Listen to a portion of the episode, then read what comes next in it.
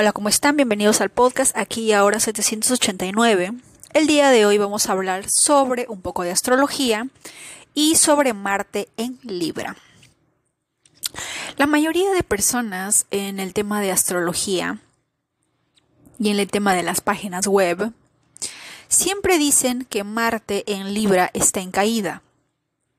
Porque Marte, el dios de la guerra, de la energía pura en su máxima expresión, está en el planeta de Venus, que es el planeta del amor, el planeta eh, de la belleza, la diplomacia, el tacto, el diálogo, el acuerdo, el tratado, ¿verdad? El que busca un ganar-ganar para ambos lados y no solamente piensa en el yo. Pero ellos dicen que está en caída, que a Marte no le gusta esa posición. Pero yo tengo una siguiente pregunta.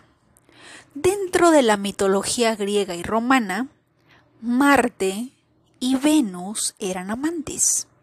Se amaban con pasión y locura. Marte se iba a casar con Venus, pero por culpa de Júpiter, a Venus la terminaron casando con el dios Hefestos, el dios del herrero, el dios al que de alguna manera Juno, la esposa de Júpiter, aventó del Olimpo por haber nacido, entre comillas, feo y casaron a la diosa más hermosa, la diosa más bella, con, el, con un dios que era feo, entre comillas. Me imagino que porque de alguna manera Júpiter dijo, como no vas a ser mía, te mando con el más feito de, de mis hijos, ¿verdad? Puede ser así, no estuvimos presentes, así que no podemos dar la opinión de Júpiter.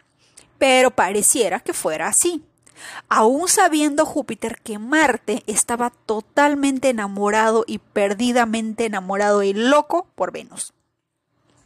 Si podemos, si nos ponemos a analizar esta situación y también tenemos en cuenta que la astrología se trata de los dioses del Olimpo, mi pregunta es, ¿por qué Marte estaría debilitado en Venus? ¿Por qué?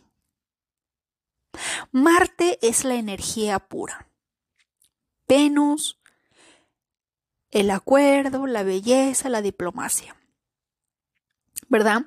Yo opino, en mi humilde opinión, que Marte no está en caída. Es como que Marte llega donde Venus y le dice, chiquita, mi amor, estoy aquí, voy a hacer lo que tú digas. Toda mi energía, mi devoción, mi intensidad la vas a utilizar en todo lo que a ti te importe y te interese. Yo no voy a pelear ni discutir contigo, yo solamente quiero que tú seas feliz. Y por eso Marte no está en plena guerra como lo estuviera en un, en un, en un escorpio o en un Aries, ¿verdad? O de repente en un Capricornio.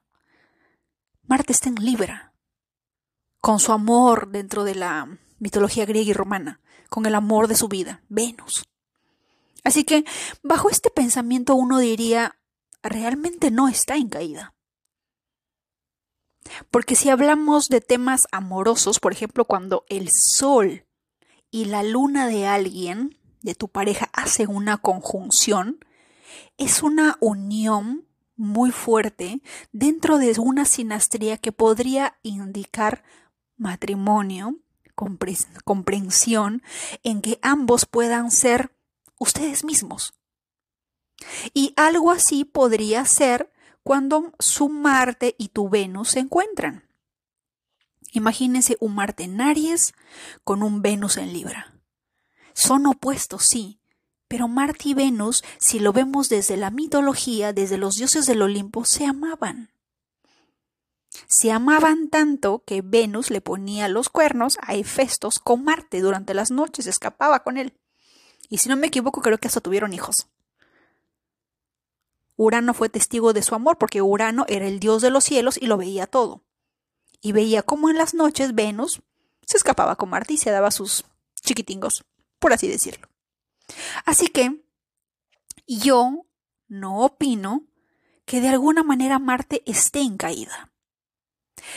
En el signo en el que esté Marte, Marte le cede la energía al signo, le da su aporte. Pero Marte no quiere pelear con Venus. Marte no le va a decir, no le va a decir a, a Libra, que es el regente de Venus o el signo de Venus, no le va a decir, chiquita, quiero que seas independiente, quiero que seas una mujer guerrera, quiero que, quiero que dependas de ti. No. Le va a decir, tienes mi vocación, mi energía, mi devoción a tus pies. Toda mi energía que yo tengo te la doy, pero para que seas tú misma. Yo no voy a guerrear, yo no voy a generar pleito, yo no voy a generar discordia. Simplemente sé tú. Eso es lo que yo siento cuando veo un Marte en Libra. Y lo dice una persona con Marte en Libra. Muchas personas dicen que Marte en Libra es una persona que no pelea, que tolera muchas cosas y puede ser, como también puede ser que simplemente elige sus batallas. Porque no me van a negar que en algún momento de nuestra vida, probablemente durante nuestra adolescencia, entre los 20 y los 30, vamos por el mundo queriendo dar la razón o queriendo tener la razón en todo. Pero llega un momento en el que ya no te importa, pero para nada, tener la razón. Eliges con quién discutir, y eliges con quién no discutir. Eliges con quién hacer tus batallas y eliges con quién no hacerlas. Llega un, llega un, momento en el que alguien te dice como Gloria Trevi que la luna es de queso y tú les dices, sí, estoy de acuerdo contigo, con la finalidad de no gastar energía en discusiones en vano. A menos que seas Virgo y le digas, no, no es cierto, porque la luna yo estoy viendo y, es de tierra y tienes elemento y no es de queso, tú estás loca, ¿Qué te pasa? Te voy a llevar al, manicomio por, por hablar cosas que no tienen sentido, ¿verdad? Porque siempre necesitan tener la razón. Pero llega un momento en el que las personas, después de los 30, ya no quieren tener la razón, simplemente no quiero tener la razón. Simplemente ofrece un punto de vista, si te parece bien, y si no te parece, pues normal. Aquí ganan todos, ¿verdad? Así que un Marte en Libra también se da esa energía y algo que, por ejemplo, podríamos decir es que ese Marte, esa energía pura, esa energía ariana, se va a ver reflejado en temas de justicia. Cuando hay un cuando hay un pequeño conflicto en el que la persona sienta que se ha cometido una transgresión, una injusticia, solamente cuando realmente sea consciente de ello, no cuando esté en plena inconsciencia y no se dé cuenta y piense que está bien, pero cuando, entre comillas, está consciente de que hay un atropello contra su persona, de que realmente hubo una injusticia, es cuando ese Marte en Libra va a despertar y va a decir, un momento, aquí se acaba todo. Pero no va a reaccionar como un Marte, no va a reaccionar como Aries, a trompadas, a puñetazos, con golpes, o como de repente como escorpio planeando una venganza por lo más bajo y ¡pum! Te clava su colita. No, lo va a hacer como Libra. Y si hay algo que tiene Libra, es que cuando, como al ser una balanza, no tiene sentimientos. Es un elemento. Todos los signos tienen un animal, algo con un instinto, con una fuerza humana de alguna manera. Pero Libra es una balanza, es una cosa. Entre comillas dicen que Libra no tiene sentimientos. Sí los tiene, pero ese sentimiento tiene que estar equilibrado. Y cuando tenemos un Marte en Libra, obviamente va a haber siempre el equilibrio si es que ve un atropello hacia su dignidad, hacia su persona, hacia su integridad física, psicológica, ese Marte va a despertar y se va a activar. Pero solamente cuando la persona sea consciente de ello. Ya les hablé en el episodio anterior como yo de alguna manera toleré, acepté ciertas cosas, porque dentro de mi inconsciencia yo pensaba que de repente eso era normal que no había ningún atropello, no había ningún maltrato. Pero cuando uno despierta, cuando uno empieza a tener amor propio, dignidad, uno empieza a darse cuenta de cosas que realmente no deberían ser. Y ahí es cuando ese Marte se da cuenta, despierta, ese, ese Marte en Libra dice, un momento, aquí ha ocurrido una injusticia. Marte se activa y dice, vamos a resolver este problema. Y Libra le dice, tienes razón, vamos a resolver el problema, pero no lo vamos a hacer peleando. Simplemente, contacto cero. Esta persona ya no existe. Sácalo de todos los archivos, sácalo de toda tu memoria, sácalo de tu vida y haz como si nunca en tu vida hubiera existido esta persona.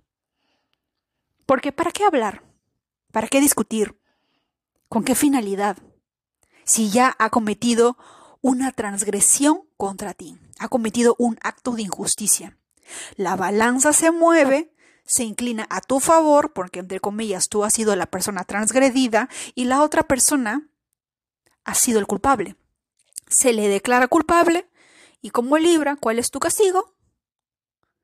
Vas a pagar por ello con ya no existes en mi vida. Simplemente no existes. No generas en mí ninguna emoción, ningún pensamiento. No existes. Algo así, digámoslo, es un Marte en Libra. Así que todas las personas que tengan Marte en Libra, dejemos de pensar que Marte está debilitado. No creo.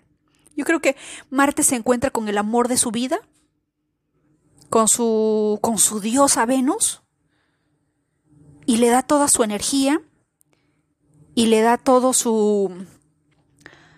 todo lo que Marte puede generar, pero se lo da a ella para que ella se luzca. Por eso de alguna manera dicen se está en caída, porque se apaga, porque ese fuego ariano desaparece. No es que desaparece, yo creo que se lo da a Libra, pero para que Libra haga justicia, cree armonía, cree equilibrio. Y esa energía ariana se ve cuando de alguna manera hay una transgresión, un maltrato o hay algo totalmente injusto. Un Marte en Libra, por ejemplo, puede indicar la presencia, sería una buena posición de repente para un abogado porque va a ser un abogado de alguna manera, entre comillas, íntegro. Porque va a ver realmente los dos lados de la balanza. ¿Quién realmente dice la verdad? ¿Quién realmente es inocente? ¿Y quién realmente no?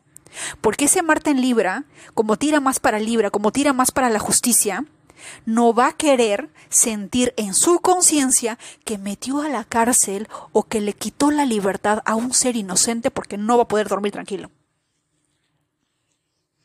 Porque esa energía de Marte, ese fuego, esa pasión, esa entrega, toda esa, todo ese volcán en erupción, es cedido a la diosa Venus, del valor, la justicia, el equilibrio, la belleza. Todo le es cedido a ella, Marte todo se lo entrega. Pero obviamente ese fuego solamente se ve cuando hay una transgresión o una injusticia. O también podríamos decir que ese Marte o esa energía ariana se transluce en Libra, cuando en Libra, por ejemplo, le pone un máximo empeño o tiene energía extra cuando se trata de seducir, de ser magnética, de ser de repente eh, sumamente eh, seductora, por así decirlo porque esa energía se va hacia Libra. No es que Marte se apague y le dice, tú me caes quaker, tú eh, me traes de la fregada, no me llevo contigo, así que ni te miro, ni te miro, ni te toco, me caes mal. No, no lo creo. Porque la mitología romana de alguna manera nos, nos da pistas de un romance entre ellos. Yo no sé ustedes, pero yo prefiero verlo así. Yo no sé si porque tengo Marte en Libra, es que yo lo veo de esa manera y digo, eh, Marte en Libra no creo que se apague. Yo lo que creo es que le cede todo su poder, todo lo que él tiene a su reina, con tal de hacerla feliz. Porque reconoce en ella su otra mitad, entre comillas, o su dualidad. Y quiere que ella lo tenga todo, porque si ella es feliz, él es feliz. Porque si ella está en su máximo esplendor, él también. Eso entiendo yo por Marte en Libra. Claro que cada astrólogo va a tener su punto de vista distinto y va a decir, no, no es cierto, Marte está en caída, se apaga, no siente nada, Libra no se defiende. Puede ser, puede ser, pero yo prefiero verlo desde el otro lado. ¿Por qué? Porque como tengo Marte en Libra, he observado ciertas, ciertas conductas, ciertos patrones dentro de mí.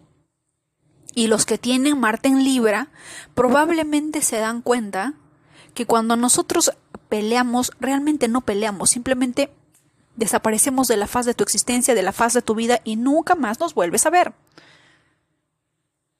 Nunca más. No hay otra oportunidad. Simplemente moriste, te fuiste con San Pedro. Es más, hasta borramos todas las memorias que de repente hayamos tenido con esa persona, las sacamos utilizando vudú, programación neurolingüística, no sé, pero sacamos todo eso y plum. Y en nuestro cerebro se crea como esos momentos, esos sucesos, esa persona nunca existió. Así se transforma o así se manifiesta un Marte en Libra. Un, un, dentro del narcisismo dicen hay que hacer un contacto cero, cero contacto, cero todo cero que te vuelva, que no te encuentre, que no te busque, que no, que no sepa nada de ti. Eso yo podría decir que es un Marte en Libra. Porque cuando a Libra le deja de importar algo, es el rey máximo, es la diosa máxima de la indiferencia. Porque no le importa nada. Estamos hablando de Libra, de la diosa Venus, del valor, Ojo también que cuando decimos Venus, la mayoría de personas dicen la diosa del amor, la diosa de la belleza, de la estética, pero hemos descubierto en este canal que también es la diosa del dinero. También es la, es la diosa del valor. ¿Por qué? Porque Venus también rige a, a Tauro. ¿Y Tauro dónde está ubicado? En la casa 2, la casa del dinero, las posesiones, las finanzas, tu economía. Y también, ¿por qué? Porque hemos dicho que Venus también tarda un promedio de 28 días en transitar de signo en signo. Y porque también dentro de la numerología hemos aprendido que el número 28 es el número de la riqueza. Analiza a las personas que nacieron un 28, millonarios, billonarios, personas cercanas a ti, y pregúntales si cuando necesitaron dinero en algún momento o se vieron en alguna emergencia totalmente uraniana, inesperada, de un momento a otro el dinero apareció como por arte de magia en sus manos. Y ellos nacieron un 28, su suma, la sumatoria de su cumpleaños es un 28, su nombre tiene un 28, su apellido es un 28, pero eso les pasa, eso les sucede. Y tenemos varias pruebas de ello. ¿Verdad? No solamente se trata de el 28 es el número de la riqueza y punto, no. Hay personas, hay empresas que son fundadas en estos, en estos días, hay personas que tienen el apellido con esta energía y pueden de alguna manera confirmar y corroborar que sí. Nunca les ha faltado el dinero. La abundancia y la riqueza no les son indiferentes. Siempre que necesita algo, ¡pum!, lo tienen. Otras personas tienen que trabajarlo, sudarlo, eh, quemarse las pestañas, romperse, romperse literalmente la espalda para ganar ese dinero. Pero ellos no. Basta con pensar, con de repente necesitar para que el universo cósmico diga, ay, este 28 necesita, vamos, vamos a socorrerlo. Vamos a abrirle la cuenta eh, ilimitada del Banco Universal y hay que mandarle un cheque en estos precisos instantes porque está en un apuro. Porque la energía es de riqueza. Y probablemente hay una, hay una frase muy hindú que dicen, eh, los hindúes siempre dicen que se visten con oro, porque el oro llama al oro. Entonces, si lo vemos desde esa perspectiva, si un 28 necesita y el 28 es el número de la riqueza y este, y este 28 o esta persona bajo esta energía empieza a sentir que hay un poco de carencia, el universo dice, no, tiene que haber un equilibrio. Esta persona, su energía es de riqueza. No puede estar en, en cero su cuenta bancaria. Tiene que tener Le tiene que, hay que ver cómo, cómo, le, cómo le mandamos. Hay que ver cómo le hacemos llegar. Porque tiene que tener dinero. Es curioso. Así que los que son 28, repórtense en los comentarios. Pero sí hay varias personas dentro de TikTok, especialmente en inglés, donde este numerólogo que era Gary, Gary Greenberg, que él fue el la primera persona que dijo que el 28 es el número de la abundancia. Ningún numerólogo lo dijo, solo él hay que darle crédito. Y, y tiene razón. Las personas dicen, sí, yo nací un 28. Un hombre que se casó con una mujer que nació un día 28 fue el creador de Las Vegas. Y tú y yo sabemos qué significa Las Vegas. ¿Cuánto se generan en Las Vegas todos los días? Otra persona que hizo socia a su hermana que nació un 28, Mark Zuckerberg. Otra persona que llegó al poder, que tiene dinero, que es presidente y que también se casó un 28, el presidente de Rusia. Y así, analicen. Ahora, si son 28, van a tener que tener mucho cuidado para ver quién se acerca porque ustedes les, les, van a traer buena suerte y quién se acerca porque porque son ustedes. ¿Verdad? Pero así, yo siempre digo que la riqueza en este, en este mundo siempre tiene que haber un equilibrio.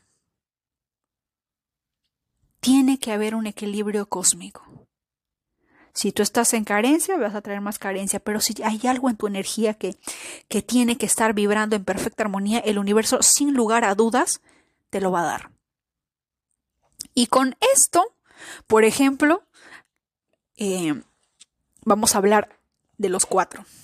Porque dentro de Instagram yo estoy hablando de Plutón en Acuario, pero nos olvidamos de que Plutón es energía del número 9 y Acuario es energía 4, porque su regente es Urano. ¿Verdad? Hay varias personas en los comentarios con ascendente Acuario que estaban diciendo en Instagram que ya están sintiendo el shifting, el cambio de energía. Se sienten muy Acuario. Y otras personas que obviamente que les, les cae en la luna, que les cae en el sol, también están sintiendo cambios. La casa también se está moviendo. La energía va a cambiar porque va a pasar de un signo de tierra a un signo de aire. ¿Verdad? Entonces, si Urano es el número 4 y el 9 está regido por Plutón, durante los próximos 20 años el 9 y el 4 van a ir de la mano. Van a trabajar juntos.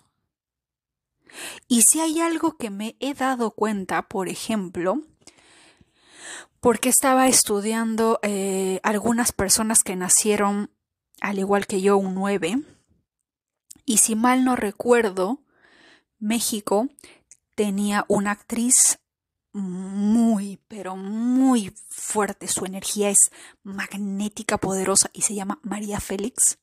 Ella nació un día 9.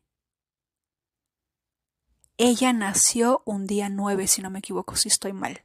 Es un 9 y un 8. Pero María, el nombre María, tiene la energía 9. Y Félix tiene la energía del número 4. ¿De acuerdo?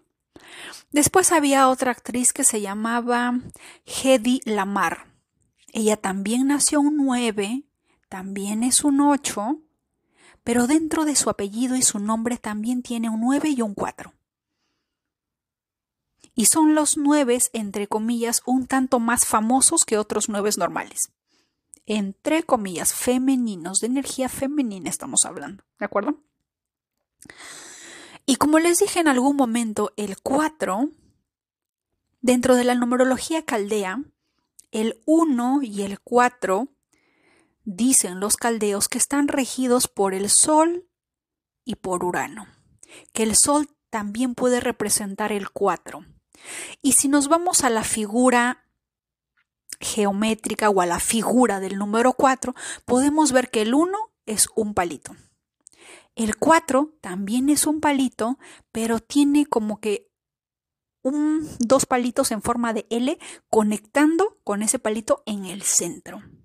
Ese 4 podría, bajo la energía cabalística, ellos probablemente, ojo que no me sé nada del tema todavía, pero bajo mi lógica uraniana yo digo, esa colita que le sale por delante al 4 puede ser el rayo o puede ser algo que lo hace conectarse desde arriba, desde la fuente, lo baja, lo conecta hacia su centro y de ahí baja a la Tierra.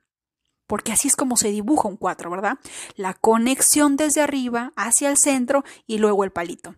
Y se juntan, hay una conexión de eso que está arriba más el, más el palito que va la línea y en el medio hay una conexión de esas dos conexiones y al centro va una línea.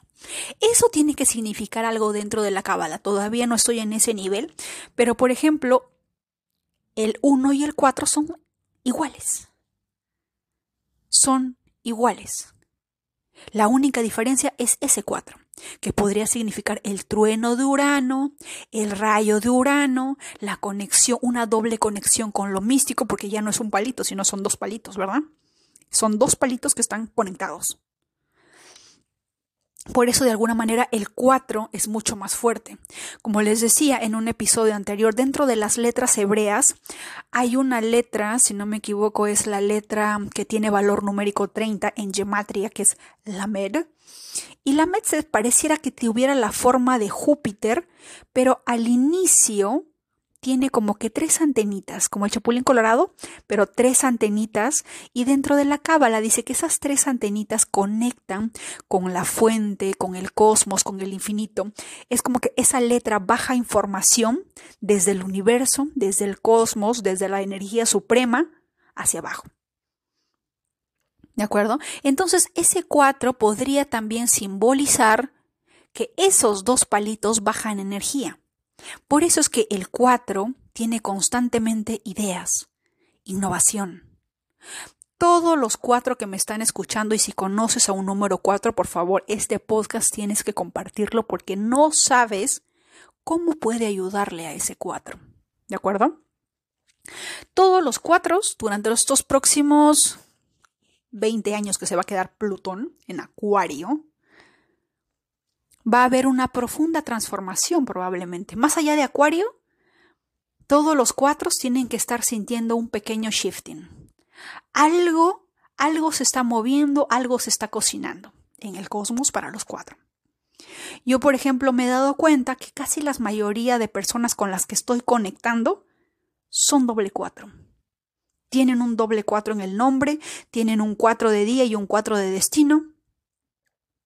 El día de ayer conecté con una persona en Instagram y esta persona también es doble cuatro. Y, entre las dos como que dijimos, tu energía es bien bonita, me gusta.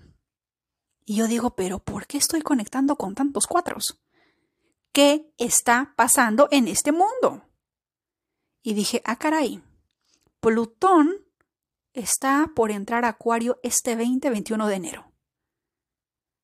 El 4 es Urano regente de Acuario. Es como si el 4 fuera energía acuariana. Y Plutón viene a trabajar de la mano. El dios de la transformación, la vida, la muerte, la transformación, el renacer de las cenizas con el planeta Urano. Urano es ideas, innovación, tecnología todo lo que tiene que ver con tecnología está regido por Urano. Si no me equivoco, el año pasado, Plutón estuvo por tránsito una corta temporada por eh, Urano. Porque está, Plutón está entre retrógrado, avanza un poquito, retrógrado, avanza un poquito. Y está moviéndose entre Acuario y Capricornio. ¿Verdad? Pero ahora, este 21 de enero, se va a quedar en se va a quedar en Acuario, si no me equivoco, hasta fines de septiembre o en hasta septiembre y de septiembre a noviembre va a volver nuevamente a Capricornio y entre a mitades de noviembre ya oficialmente se instala finalmente en Acuario. Así que vamos a tener un pequeño tráiler de lo que va a pasar en los próximos 20 años en esta temporada desde enero hasta septiembre. Todo lo que te suceda va a ser un pequeño tráiler de lo que vas a aprender, de lo que vas a ver en los próximos 20 años dentro de tu vida y dentro de la casa donde va a tocar Plutón. ¿Verdad? Entonces, bajo este concepto, podríamos decir que la tecnología va a tomar fuerza. Y les, y les hablaba de que el año pasado Plutón hizo contacto por un corto tiempo, ¿eh? por un pequeño corto tiempo hizo contacto con, entró en Acuario y en ese preciso instante fue donde la inteligencia artificial se disparó, se voló por las nubes. Todo el mundo se volvió loco con la inteligencia artificial, se hablaba sobre la inteligencia artificial, chat GPT. Nuevamente, todo el mundo dice, Plutón es muerte. Pero ¿qué es la inteligencia artificial si no es la vida y la tecnología juntos? La inteligencia artificial, porque es una inteligencia artificial, entre comillas, es una vida en la tecnología. Algo muerto, pero que tiene vida. Y es innovación, idea, tecnología. Eso, señoras y señores, es un 9 y un 4. Plutón y Acuario llegando a un acuerdo, construyendo algo para los próximos 20 años. Si es que eres un 4, y en especial para los que tienen Acuario en la casa 11, porque si tienes Acuario en la casa 11, Acuario y Urano están en su casa. Acuario está donde tiene que estar, es su casa, su domicilio, su reino, su territorio. Si es que tienes a Urano en la casa 11, Urano está en su casa, lo tuyo es la tecnología. Esa casa es muy fuerte, la casa, es la casa que se va a activar durante los próximos 20 años y tienes que estar al día con la tecnología. No te puedes dar el lujo de quedarte en la era industrial. Tienes que moverte. Vas a recibir una sacudida cósmica sin precedentes en referente a ideas, innovación. Tienes que estar despierto con las ideas que Urano te mande porque va a estar en su casa, en su domicilio. Y si no tienes a Urano en la casa 11, tienes que ver en qué casa está Urano, porque esa casa también se va a activar. Puede ser el valor, la casa de la familia, la casa de las relaciones, etc. Pero en ese caso se van a activar o se van a iluminar dos casas, porque la casa 11 Plutón va a transitar por ahí y porque el regente de la casa 11 va a estar en otra casa y también va a iluminarse de alguna manera. Porque Urano va a tocar. Y lo gracioso de esto, y lo bueno, un poco aterrador diría yo, bueno, no tanto aterrador, pero sí es muy interesante, es que, por ejemplo, las personas que tengan planetas en la casa de Acuario, Plutón va a hacer conjunción con esos planetas. Y no va a ser una conjunción como el Sol y la Luna que dura un día y medio dos días. Va a ser una conjunción que puede tomar meses o hasta años. Porque Plutón se mueve lento. No por nada se tarda 20 años en cambiar de signo, entre estar retrógrado y estar directo. Y como se demora 20 años, ni Urano, Urano se demora creo que 7 o 6, Plutón se demora 20 años. Cuando haga conjunción con tu Sol, con tu Luna, y ojo, conjunción, les hablé en una carta anterior, en un episodio anterior, sobre el tránsito. Tienen que ir a ver sus tránsitos. ¿Y cuándo va a ser la, la conjunción más fuerte? Cuando esa conjunción, supongamos, en estos momentos tú ves, Plutón se encuentra en el grado 1 de Acuario. Y tú tienes en el grado 1 a la Luna. Eso es una conjunción mega poderosa. Porque los dos están en el mismo en el mismo grado matemático. Pero ojo, presta atención. puede estar en el grado 1 pero, y se va a quedar ahí probablemente entre meses o de repente años, un año y medio o, o un año, porque se mueve lento Plutón. Pero entre ese año van a estar entre, por ejemplo, porque a veces los grados son, por ejemplo, 1 y luego aparece 58. 1 y luego aparece un 15 y un circulito. Es como que 1, un grado punto 15, un grado punto 58. ¿verdad? Y uno tiene que ver cuándo es que exactamente Plutón está en el 1.58 y tu luna con el 1.58 y los dos hacen haciendo conjunción. Esa es su conjunción en su máximo esplendor y ahí es cuando tú te tienes que preparar y estar totalmente despierto en tu ser. Porque es una transformación cósmica, es un renacer, es un nuevo respiro. ¿De acuerdo? Es como que vuelves a nacer, vuelven a sacarte del vientre materno, te dan una nalgada cósmica y das tu primer respiro a la vida. Eso es. Y tienes que estar despierto para poder ver qué es lo que vas a hacer. ¿Verdad? Lo mismo va a pasar cuando pase por tu Hay personas que me están escribiendo en Instagram en los comentarios de los reels que tienen hasta cuatro planetas, Madre Santísima. Con cada uno de ellos va a ser una conjunción y es una transformación pero poderosísima. ¿Mm? Y los que, los que no tenemos nada en Acuario tampoco nos salvamos porque la casa donde esté Acuario también se va a iluminar.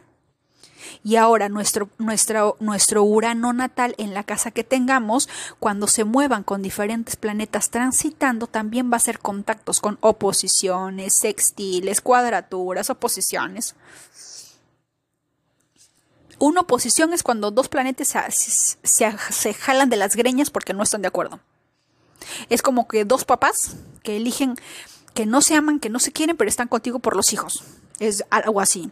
Dos planetas que no se quieren, que no se aman, pero entre alguna manera tienen que colaborar porque tu despertar espiritual, tu destino depende de cómo ellos colaboren entre ellos dos. Algo así es una oposición. Es fuerte, pero te deja profundas lecciones. No me quiero imaginar cuando Plutón haga oposición a Plutón con una, conjunción, con una conjunción con la Luna, el Sol, Venus o Mercurio, que son planetas personales. Y no solamente en las casas, porque puede ser que Plutón transite, no tengas ningún planeta, tu casa esté vacía, entre comillas, pero recordemos que el regente de ese signo, que es Acuario, está ahí, Urano. Y Urano, ¿en qué casa está? va a depender mucho. Y puede ser que Urano puede estar en la casa 1 o en la casa 2, pero va a haber un momento durante estos 20 años en que ese Plutón va a hacer un baile cósmico y a medida que se va moviendo de un grado a otro, va a ir haciendo sextiles, trinos, cuadraturas, oposiciones con ese Urano y con cada planeta en tu carta natal. Va a ser en un menor grado que una conjunción, pero de todas maneras el, el despertar, lo vas a sentir. Por eso es importante observar los tránsitos. Porque ahí vas a ver, ajá, tal día viene una conjunción. Y no lo digo con la finalidad de que controles tu destino, quieras saber tu vida, no, para que aprendas sobre astrología. Cómo se manejan las energías. Ajá, viene Júpiter. Viene Neptuno. Neptuno se va a dar un besito cósmico con Júpiter. El Sol, este 20 por ejemplo, si no me equivoco, es el Sol y Plutón. Los dos de la manito, como compadres que se van, que se van a dar una juerga de, de un fin de semana entero, entran juntos a Acuario. No es lo mismo que Plutón entrara solito a Acuario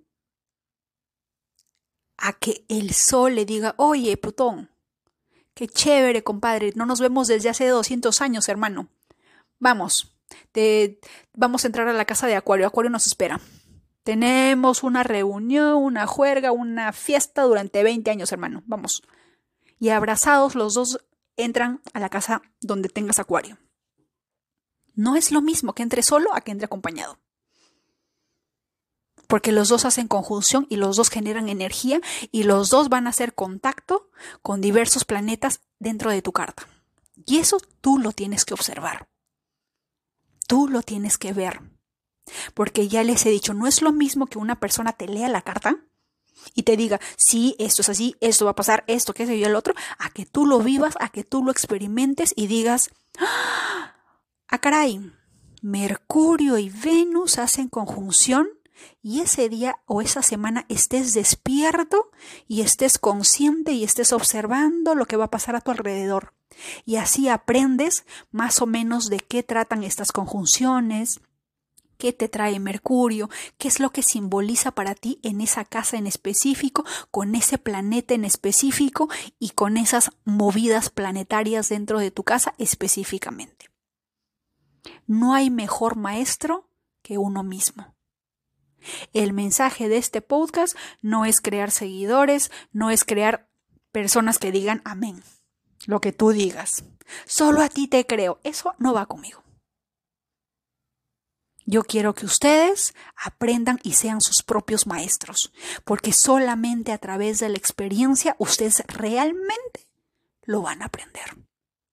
Realmente van a decir, ah, sí, puede ser, déjame experimentarlo y vamos a ver si es que es cierto. No es lo mismo que alguien te diga, oye, si pones el dedo en el interruptor te vas a electrocutar. a, vas a, vas a recibir un cariño uraniano a que tú metas el dedo, te pase cortocircuito, Urano te dé una nalgada cósmica y sientas el uranazo y digas, ah, caray, no me gusta. Porque ya lo experimentaste, ya sabes que no te gusta. Pero cuando alguien te lo dice es como que, eh, qué flojera. Porque el, ser humano es así, a veces siempre quiere experimentarlo. ¿Verdad? Por eso ustedes siempre tienen que tener a la mano sus cartas de tránsito. ¿Dónde está pasando? ¿Qué podría pasar? ¿Puede estar pasando esto? ¿Verdad? Como es arriba, es abajo. Las conjunciones son, son muy poderosas.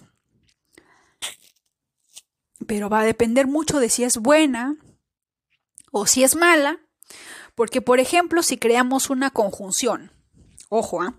porque miren esto, si el Sol y Plutón van a entrar juntitos de la mano como dos compadres en la casa 3, en el inicio en el que entra en Acuario, es decir, que las personas que tengan planetas en los primeros grados de Acuario, en el grado cero, por ejemplo, conozco a alguien que tiene la luna en el grado cero, no va a recibir solamente una conjunción plutoniana, va a recibir a Plutón y va a recibir al Sol en conjunción, dos planetas impactando su luna.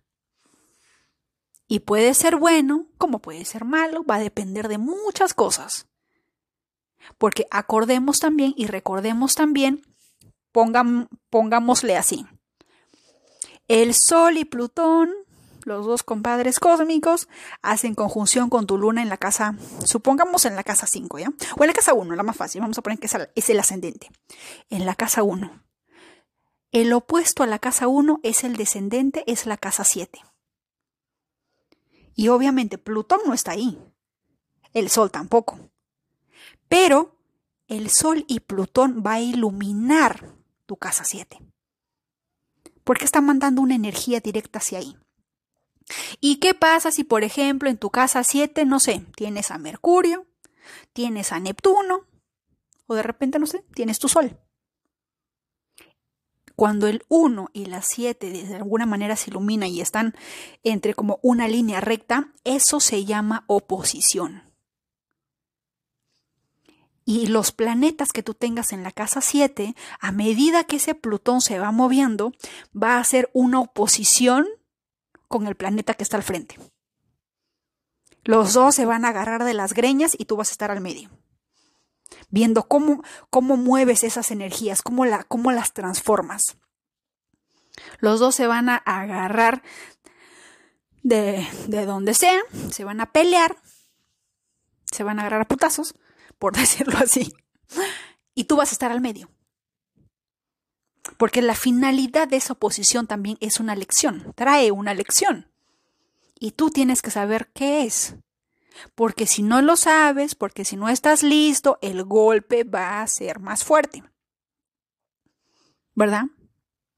Eso, la astrología nos sirve como un, como un plagio de la vida cósmico. Si me dicen, oye, Emi, tu nodo norte está en Acuario. Entonces la vida me está diciendo, chiquita, por acá es. ¿Qué chingada madres haces en Virgo? Tienes que ir a Acuario. Júntate con Acuario. Rodéate de Acuarios. Ubiquen su nodo norte para saber hacia dónde los va a llevar la vida. Venus para el tema de valor, para resaltar su belleza, para ver los tratados, negociaciones, acuerdos que pueden llegar a través de ese signo. Mercurio, ¿cómo te comunicas?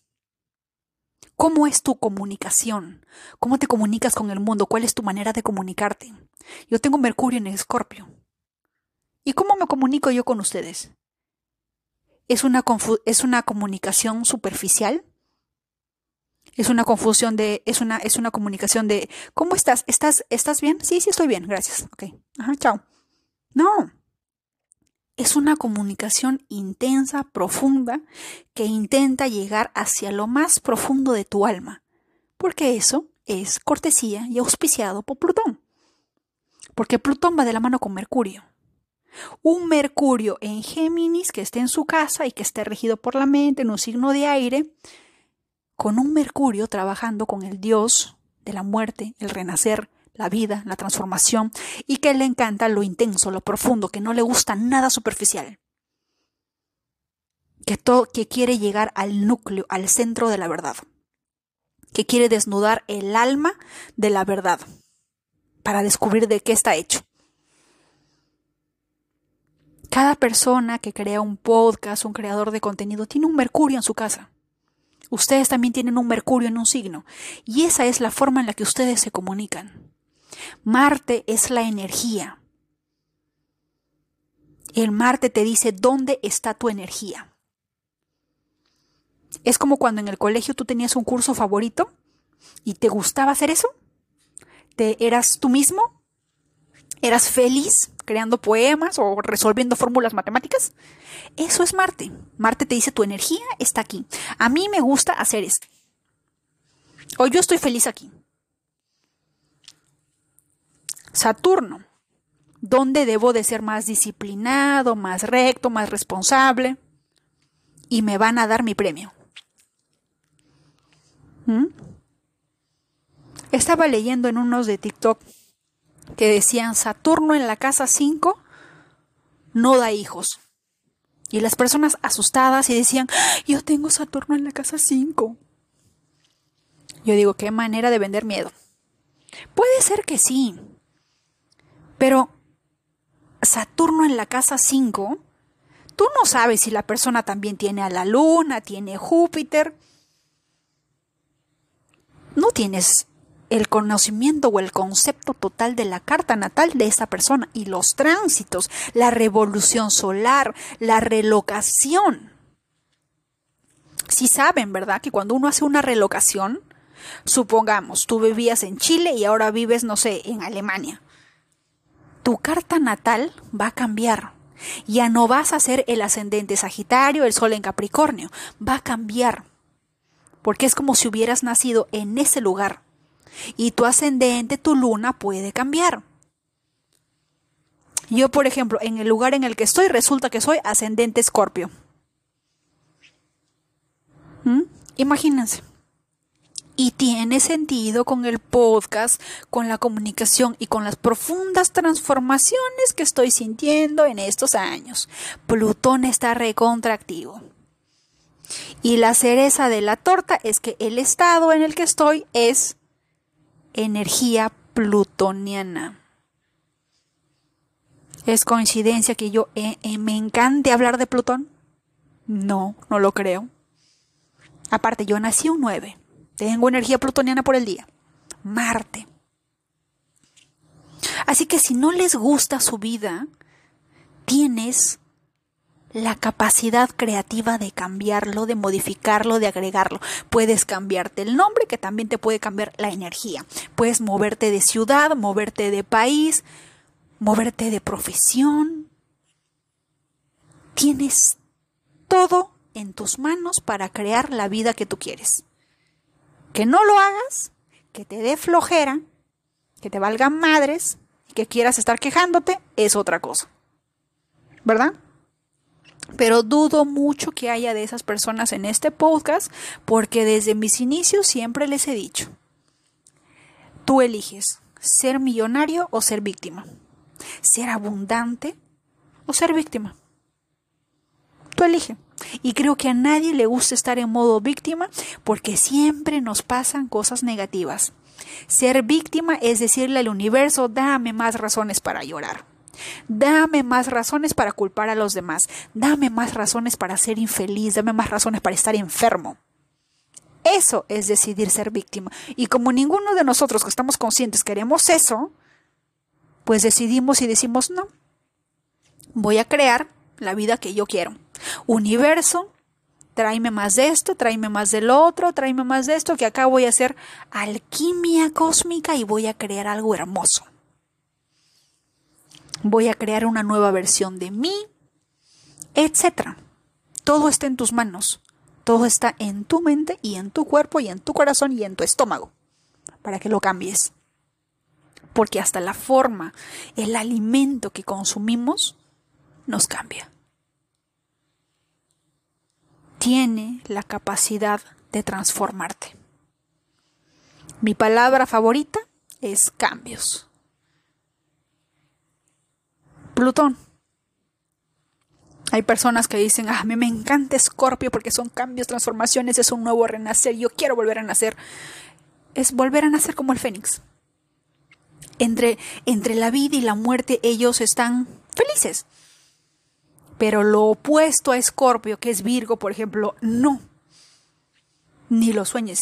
Los Virgos van a estar un poco desubicados con esta energía plutoniana en, en sus casas en Acuario porque de lo que es fijo, inamovible, que yo no quiero que se me mueva, que todo está organizado, eh, mis muebles, mi cama, mi cuarto, todo está en pleno orden y no quiero que ni un pelo se mueva sin mi consentimiento, viene Plutón y ¡fua! lo mueve todo. No les va a gustar, pero así es. No hay energía sin movimiento y no hay orden si es que no se crea un poco de desorden. No hay nuevas lecciones, nuevas bendiciones, nuevos regalos cósmicos si tu vaso está lleno. Simple. Dejemos de verle a Plutón como si fuera el, no sé, Satanás. Le tienen miedo.